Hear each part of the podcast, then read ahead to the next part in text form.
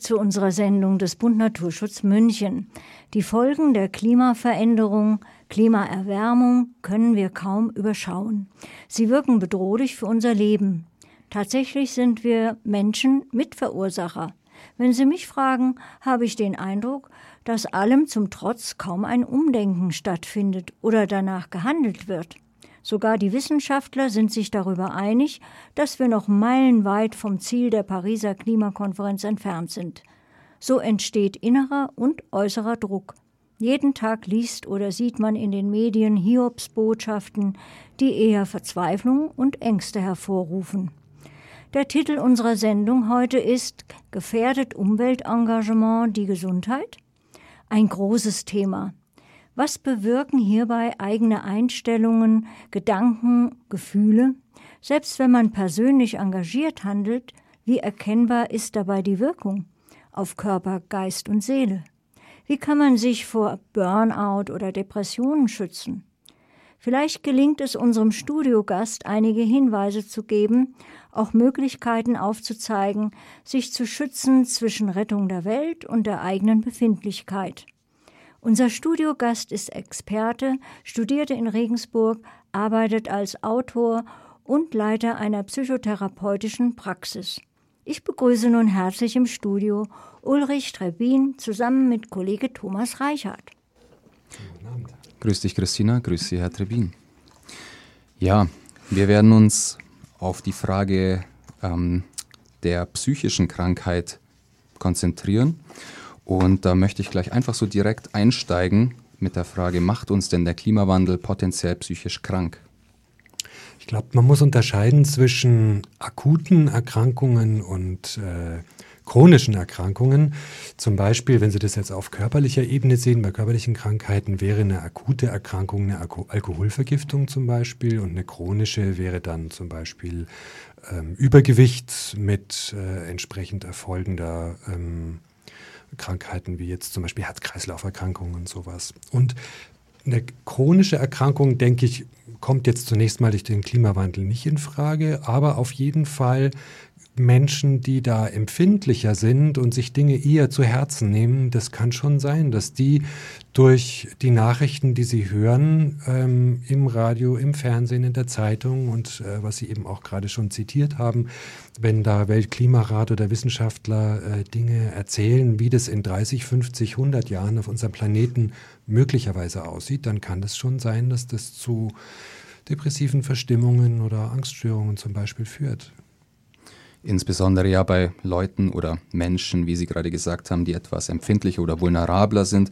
Dazu gehören ja auch Kinder und Jugendliche, also gerade die Menschen, die sich aktuell extrem stark engagieren. Natürlich. Und äh, wenn ich mir vorstelle, wenn ich jetzt 15 oder 20 wäre, ich bin jetzt 52, äh, auch mich wird es wahrscheinlich noch betreffen, äh, der Klimawandel. Wenn ich jetzt 15 oder 20 wäre, dann würde ich mir schon auch äh, eine ganze Menge Kopfzerbrechen machen. Das würde mir schon Angst machen. Natürlich, wenn ich mir vorstelle, dass wenn ich 75 bin, wir dann weiß nicht, wie viel Grad Klimaerwärmung haben mit allen möglichen ökologischen, sozialen, wirtschaftlichen Folgen. Klar. Vielleicht ganz konkret aus Ihrem therapeutischen Alltag? Hatten Sie dann schon so einen Fall oder sind schon Menschen zu Ihnen gekommen mit ja, Symptomen, die in diese Richtung gingen? Also bisher ist noch niemand gekommen, der gesagt hätte, äh, ich leide am Klimawandel und äh, habe deswegen eine Depression oder sowas. Aber natürlich äh, spielt es auch mit rein, dass Menschen, die vielleicht aufgrund von seelischen Beschädigungen, die weit in die Kindheit oder Jugend zurückreichen, dass die äh, empfänglicher sind. Also Sie können es zum Beispiel sehen, wenn Sie jetzt zum Beispiel so ein Phänomen anschauen wie Mobbing. Also jemand wird in der Schule gemobbt, der eine wird vielleicht gar kein Mobbingopfer, weil er vielleicht bestimmte Dinge nicht ausstrahlt. Und wenn er es wird, dann macht es ihm vielleicht gar nicht so viel aus. Er kann, er kann sich dagegen besser schützen, nimmt sich nicht so sehr zu Herzen.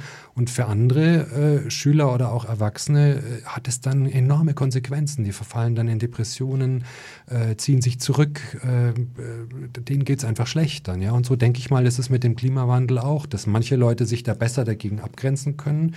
Also die äh, die Ab also es sind so Abwehrmechanismen wie Verdrängung zum Beispiel. Ja, wir denken einfach nicht dran oder wir reden es uns schön und sagen, ja, wir schieben es in die Zukunft. Die können es besser wegdrängen und andere können es weniger. Das ist vielleicht ein gutes Stichwort, diese Verdrängungsmechanismen. Ähm, man hat den Eindruck, dass mindestens genauso viele Menschen, die sich engagieren, gibt es auf der anderen Seite, die das Ganze leugnen, herunterspielen, vielleicht sogar abstreiten.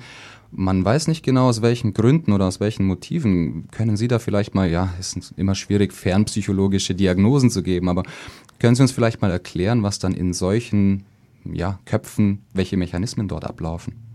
Ja, Sie haben recht, da ist man natürlich auf Spekulationen angewiesen, weil wenn man die Leute fragt, dann werden die einem natürlich nicht sagen, warum sie so argumentieren letztlich. Sie ziehen sich auf ihre Argumente zurück. Aber es ist tatsächlich interessant zu sehen, finde ich, wie zum Beispiel in Diskussionen im Netz äh, Menschen den Klimawandel nach wie vor leugnen oder äh, sogar ähm, Klimaschützer, Aktivisten, Ökoaktivisten äh, beschimpfen. Man sieht es an der Diskussion um Greta, ja, und äh, die es einfach schaffen, so zu argumentieren, zu sagen, der Klimawandel ist gar nicht menschengemacht oder er findet gar nicht statt und äh, sie müssen sich auch nicht danach richten. Und ich denke, das sind Menschen, die es, wie gesagt, besser verdrängen können die, die Gefahren, die da auf sie zukommen. Das ist zunächst mal ein gesunder Mechanismus, äh, dass wir uns vor solchen Ängsten schützen können. Abwehr, Verdrängung, es sind gesunde Mechanismen, Leistungen der Psyche. Aber natürlich äh, blende ich damit, laufe ich Gefahr, dass ich damit die Zukunft auch ausblende, meine eigene Zukunft und dann auch nicht mehr entsprechend planen kann. Und ich denke, dass Menschen, die jetzt äh, fürs Autofahren oder fürs Fliegen äh, äh, sich stark machen und sagen, das sei ja gar nicht so schlimm oder die dann auf die äh, Greta zum Beispiel schimpfen und sie zum Buhmann machen, weil sie jetzt irgendwie zwar mit einer Segelyacht nach äh, Amerika gefahren ist, aber die Leute, die die dann wieder zurückfahren müssen, hingeflogen werden. Also die dann sozusagen das Haar in der Suppe suchen, nicht versuchen, die Botschaft zu verstehen. Das hat ja eine symbolische Kraft, wenn die Greta mit der mit der Segelyacht rüberfährt, äh, versuchen sie nicht die Botschaft zu sehen, sondern hängen sich an irgendwas auf und versuchen es einfach wegzuargumentieren, weil sie, und das jetzt die Antwort auf, auf Ihre Frage, vermutlich einfach an ihrem Lebensstil festhalten wollen. Sie wollen gerne weiter fliegen können, sie wollen gerne weiter Auto fahren können, sie wollen gerne weiter Fleisch essen, was auch immer. Ja, wir kennen die, äh, die Dinge. Und ähm, um das nicht einsehen zu müssen, dass sie ihren Lebensstil ändern müssten eigentlich, äh, wehren sie es ab und verdrängen es. Das ist meine Vermutung jedenfalls. Dann kann man das schöne Stichwort kognitive Dissonanz anbringen. Ähm, noch zurück zu Greta. Unser Titelthema ist ja gefährdet Umweltmanagement die Gesundheit.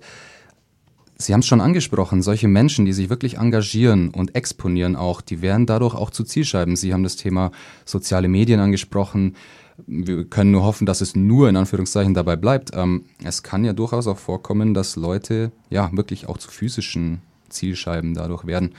Und ja, das ist natürlich dann der dunkle Nebenaspekt daran. Ähm, vielleicht noch kurz, ich habe ein schönes Stichwort, oder naja, so schön ist es auch wieder nicht gelesen. Ähm, das nennt sich die ökologische Trauer. Da habe ich Studien aus Nordkanada und Australien gelesen, dass der Verlust der Natur und der damit eingehenden teilweise ja auch traditionellen Lebensweise wirklich traumatische Stress- und Angststörungen auslösen können, zusätzlich natürlich zu den ganzen physischen äh, Problemen, die jetzt aber nicht unbedingt Teil unserer Betrachtung sind. Das geht vielleicht sogar noch einen Schritt weiter ins Extreme als nur in Anführungszeichen eine ja, Bedrohung. Ja, ich meine, wir, es gibt ja jetzt solche Ausdrücke zum Beispiel wie diese, dass Menschen in Amerika und oder in, äh, in England solche ähm, Angstsyndrome haben, die nach Trump oder nach dem Brexit benannt sind. Und ich denke, denke schon, dass, das, äh, dass sowas auch dann Auswirkungen auf die Psyche haben kann, wenn man sich sowas zu Herzen nimmt. Und ich denke einfach, dass man da ähm, das ernst nehmen muss, dass wenn jemand, wenn es jemandem da schlecht geht äh, und er sich depressiv fühlt aufgrund des Klimawandels oder auch aufgrund von äh, Anfeindungen, die da aus dem Netz äh, oder so oder direkt auch kommen, ähm, dass man das ernst nehmen muss und man kann den Klimawandel nicht leugnen, dass es jemandem da schlecht geht, ist ganz, äh, ganz nachvollziehbar. Aber ich denke, wir tragen ja auch nur einen Teil, jeder einzelne von uns trägt ja nur einen Teil der Verantwortung. Also wenn ich mich jetzt oder Sie sich jetzt hier durch diese Sendung auch sich engagieren dafür, dass Menschen äh, sich Gedanken machen über unsere Umwelt und über das Klima, äh, dann tun Sie einen kleinen, einen, können Sie einen kleinen Ausschnitt beeinflussen.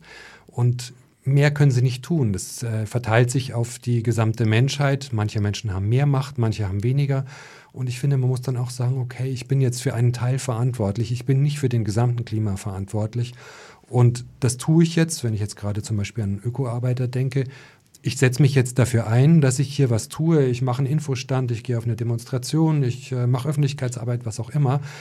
Aber dann muss ich mich auch wieder zurücknehmen. Also es ist vielleicht ähnlich wie bei, ähm, bei einem Burnout-Syndrom. Ja? Ich bin unter großem Leistungsdruck in einer Firma und wenn ich dazu neige, mich selbst auszubeuten, dann kann ich tatsächlich auch an Burnout erkranken. Und genauso ist es daher, denke ich, auch, dass wenn ich zu viel Energie reinstecke und zu wenig bekomme, äh, dass ich dann auch Gefahr laufe, äh, krank zu werden. Ich stelle mir das immer so, so vor wie ein Bankkonto ähm, ich muss an Energie immer wieder auch was auf mein Konto kriegen, auf mein psychisches Energiekonto und darf nicht zu viel ausgeben. Das heißt, in dem Fall sich einfach äh, dann auch wieder, ähm, wieder Abstand nehmen, Dinge tun, die einem Freude machen, in die Natur gehen, auch dort sehen, wie lebendig ist sie eigentlich, wie, wie gut funktioniert unser Wald? Und äh, wie kann ich sehen, wie ein Ameisenhaufen funktioniert, wie bestimmte, bestimmte Dinge zusammenhängen? Und auch sehen, wie regenerationsfähig die Natur ist, wenn man im Bayerischen Wald geht und sich dort mal, ich glaube am Lusen ist es, wo der Borkenkäfer vor Jahrzehnten äh, alles platt gemacht hat, wenn man da mal hingeht und guckt und sieht, was da alles wieder wächst und wie, äh, wie es zu neuem Leben erwacht, äh, das kann einen auch wieder aufbauen und stärken. Jetzt haben Sie eigentlich schon einen Teil meiner nächsten Frage vorweggenommen, denn natürlich ist für unsere Hörerinnen und Hörer ganz wichtig, dass sie auch Techniken an die Hand oder beziehungsweise in unserem Fall ans Ohr bekommen, ähm, wie sie mit diesen ganzen Belastungen und ja, man muss fast schon sagen Bombardierungen auch in den Medien umgehen können. Also Sie haben jetzt schon ein paar Beispiele genannt. Ähm, was kann man sich dann noch rausnehmen oder wie kann man sich dann noch schützen? Ja, ich denke zum Beispiel, dass es ähnlich ist, wie wenn ich Nachrichten höre oder schaue oder lese. Da sind natürlich äh, hauptsächlich in den Zeitungen und äh, im Fernsehen sehe ich natürlich irgendwelche Katastrophen. Jetzt heute habe ich gehört, Kolumbien äh, ist, ist, ist gerade wieder eine Menge los, Generalstreik und äh, mein, ein Freund von mir ist gerade dort und man kann da jetzt nicht so reisen, wie man möchte. Ähm, es ist schon wichtig, das aufzunehmen und sich darüber Gedanken zu machen, aber es ist auch wichtig, sich davon wieder abzugrenzen und sagen, okay, Kolumbien ist weit und der, äh, das Ende des Klimawandels, so wie wir ihn jetzt äh, prognostiziert bekommen, ist irgendwie auch noch weit weg.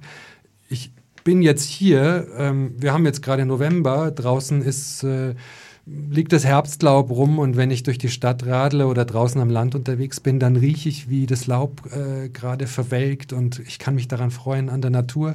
Also ich denke, dass es ganz wichtig ist, sich auch wieder, also von dem generellen großen Kontext auch wieder zurückzugehen auf mein kleines Leben und zu sehen, ja, wo kann ich äh, mich an der Natur freuen, wo kann ich äh, Kontakte mit Menschen haben, wo kann ich irgendwelchen Hobbys, die ich habe, nachgehen.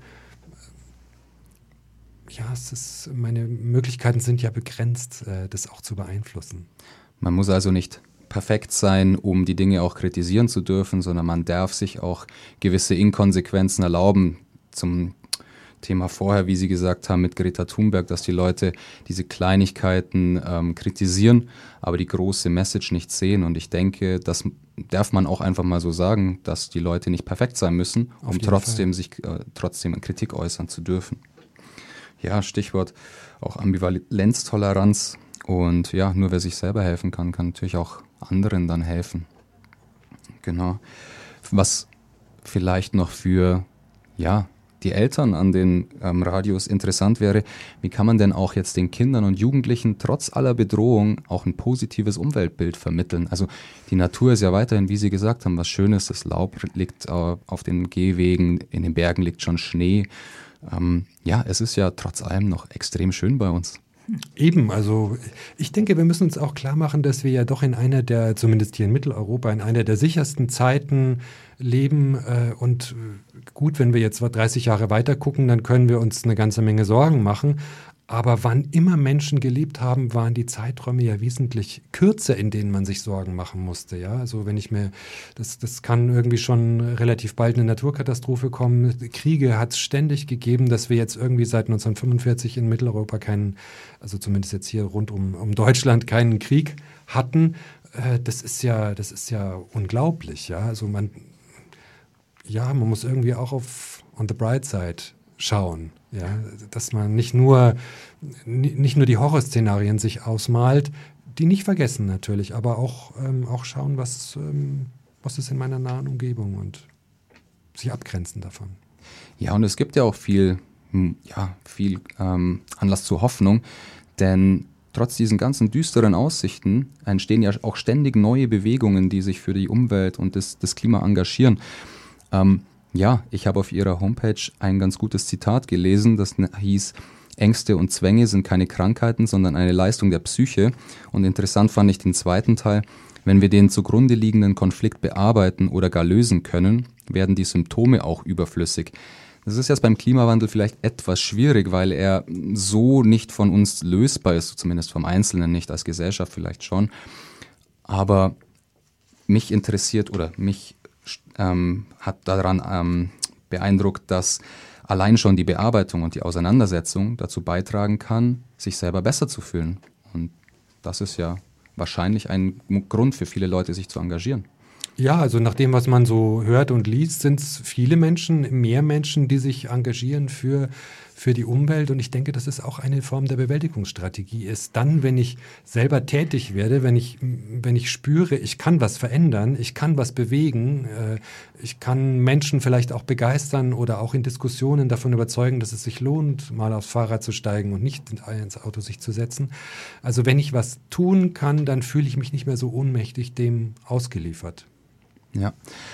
Also es macht ja auch was mit einer Gesellschaft, wenn sie ähm, wenn sie die ganze Zeit mit diesen Nachrichten bombardiert wird. Es geht ja nicht nur wirklich um den Einzelnen, der davon ja gekränkt wird oder angegriffen wird, sondern ja, es gab dieses Stichwort um den Ersten Weltkrieg herum, der Neurasthenie, das nervöse Zeitalter. Sind wir vielleicht wieder in so einer Art Situation als Gesellschaft? Ja, das ist jetzt natürlich eine große Frage, ob ich die jetzt so beantworten kann, erschöpfend. Ähm, ja, es ist, es, ich denke schon, dass es so ist, dass in, in Zeiten, in denen Bedrohungen von außen relativ groß sind, äh, dass da natürlich äh, psychische Krankheiten oder Belastungen auch, ähm, auch größer werden. Und genauso ist es ähm, auch heute, wo wir einerseits natürlich, wir haben ja nicht nur den Klimawandel, ja, wir haben auch ähm, die Schere zwischen Arm und Reich geht immer weiter auseinander. Wirtschaftlich äh, wird es immer enger. Der, der, der, die, das Verhältnis zwischen Menschen, die viel haben und denen, die wenig haben, wird immer größer und die Spannen werden auch immer größer. Und so gibt es eine ganze Reihe von, ähm, von Dingen, über die andere Leute besser sprechen können als ich. Und da denke ich, ist es, ist es normal, dass ähm, wir sehen es ja auch, dass psychische Erkrankungen zunehmen, dass mehr, mehr Menschen ähm, sich, sich Hilfe holen äh, in der Psychotherapie, um, ähm, um irgendwie mit dem Leben klarzukommen. Sicherlich ist da auch dadurch, dass mehr Bewusstsein für Psychotherapie und psychische Erkrankungen ähm, besteht und mehr Menschen leichter sich auch Hilfe holen, steigen die Zahlen vielleicht auch deswegen. Aber ich denke, ein Teil kommt auch daher, dass wir in einer nicht ganz leichten Zeit leben, in der es auch weniger Jobs gibt und der Leistungsdruck immer mehr steigt, sehen wir in allen Berufen, ja. Ja, Sie haben die Konfliktlinien schon angesprochen. Der Klimawandel macht ja jetzt noch eine ganz neue auf, die zwischen den Generationen, dass die junge Generation unserer, ihrer Generation dann vorwirft, ihr habt mit unserem Lebenswandel, äh, mit eurem Lebenswandel unsere Zukunft verspielt. Also da kommt nochmal eine ganz andere Konfliktlinie ins Spiel dann auch. Sie haben jetzt auch schon angesprochen, dass ähm, immer mehr Menschen sich auch Hilfe holen und bereit dazu sind. Ähm, es ist ein ernstes Thema. Glücklicherweise ist es mittlerweile nicht mehr so tabuisiert. Vor kurzem hat sich beispielsweise ja der Todestag von Robert Enke zum zehnten Mal gejährt, was auch medienwirksam ähm, begangen wurde in den Fußballstadien. Also wir können nur jedem Menschen draußen am, am Radio, der alleine nicht mehr weiter weiß, dazu ermutigen, in eine Praxis zu gehen, sich Hilfe zu holen. Sind Sie auch der richtige Ansprechpartner? Denn Sie haben auch ein Buch geschrieben, das nennt sich Mut zur Psychotherapie. Und da versuchen Sie den Menschen einfach die Scheu davor zu nehmen. Vielleicht können Sie das Buch gerne mal vorstellen. Ja, also mir war es ein Anliegen. Ich habe oft so das Gefühl gehabt, dass äh, wenn Menschen, wenn man irgendwie erzählt, äh, man geht zur Psychotherapie, ich habe ja auch einiges an Therapie gemacht, dass äh, Menschen dann irgendwie denken, oh Gott, oh Gott, nee, das würde ich ja nie tun. Da habe ich ja, ich, das ist ja eine Bankrotterklärung und da müsste ich ja dazu jemandem gehen und die Hosen runterlassen und ähm, eigentlich bin ich dann schon reif für die Klapse. Ähm, und da war es mir einfach ein Anliegen, Menschen klarzumachen, hey, das ist eine unglaubliche Chance, zusammen mit jemandem, der mir wohlwollend gegenübersteht, ähm, einen Blick auf mein Leben zu werfen und zu gucken, hey, äh, wie könnte ich manche Dinge anders sehen, wie vielleicht auch manche Dinge aufarbeiten, mich selber überhaupt besser kennenzulernen, mich besser verstehen zu lernen. Und mir ging es einfach darum, diese Hemmschwellen herabzusetzen, um überhaupt dahin zu gehen. Denn viele Menschen gehen erst dann zur Therapie, wenn es eigentlich gar nicht mehr geht, wenn es schon fast äh, zu spät, also zu spät ist es nie natürlich, aber wenn es einfach schon sehr chronifiziert ist. Und da ist es äh, bestimmt einfacher, wenn man, ähm, wenn man sich einfach äh, zügig Hilfe holt und man kann es ja auch Coaching nennen. Einfach zu jemandem gehen, der, der einem wohlgesonnen ist und ähm, vielleicht den, die eine oder andere Anregung auch für einen hat. Das ist eine, eine große Chance, finde ich. Ja, also das Buch von Ulrich Trebin, Mut zur Psychotherapie, ist im Psychosozialverlag erschienen und kostet 19,90 Euro, wenn ich das richtig recherchiert habe. Und ihre Praxis ist in München und sie findet man auch im Internet für Leute, die sich von ihnen coachen lassen. Gerne. Hm. Dann würde ich sagen, vielen, vielen Dank für Ihr Kommen und für die vielen Denkanstöße und dann wünsche ich noch einen schönen Abend. Vielen Dank, dass ich da sein durfte.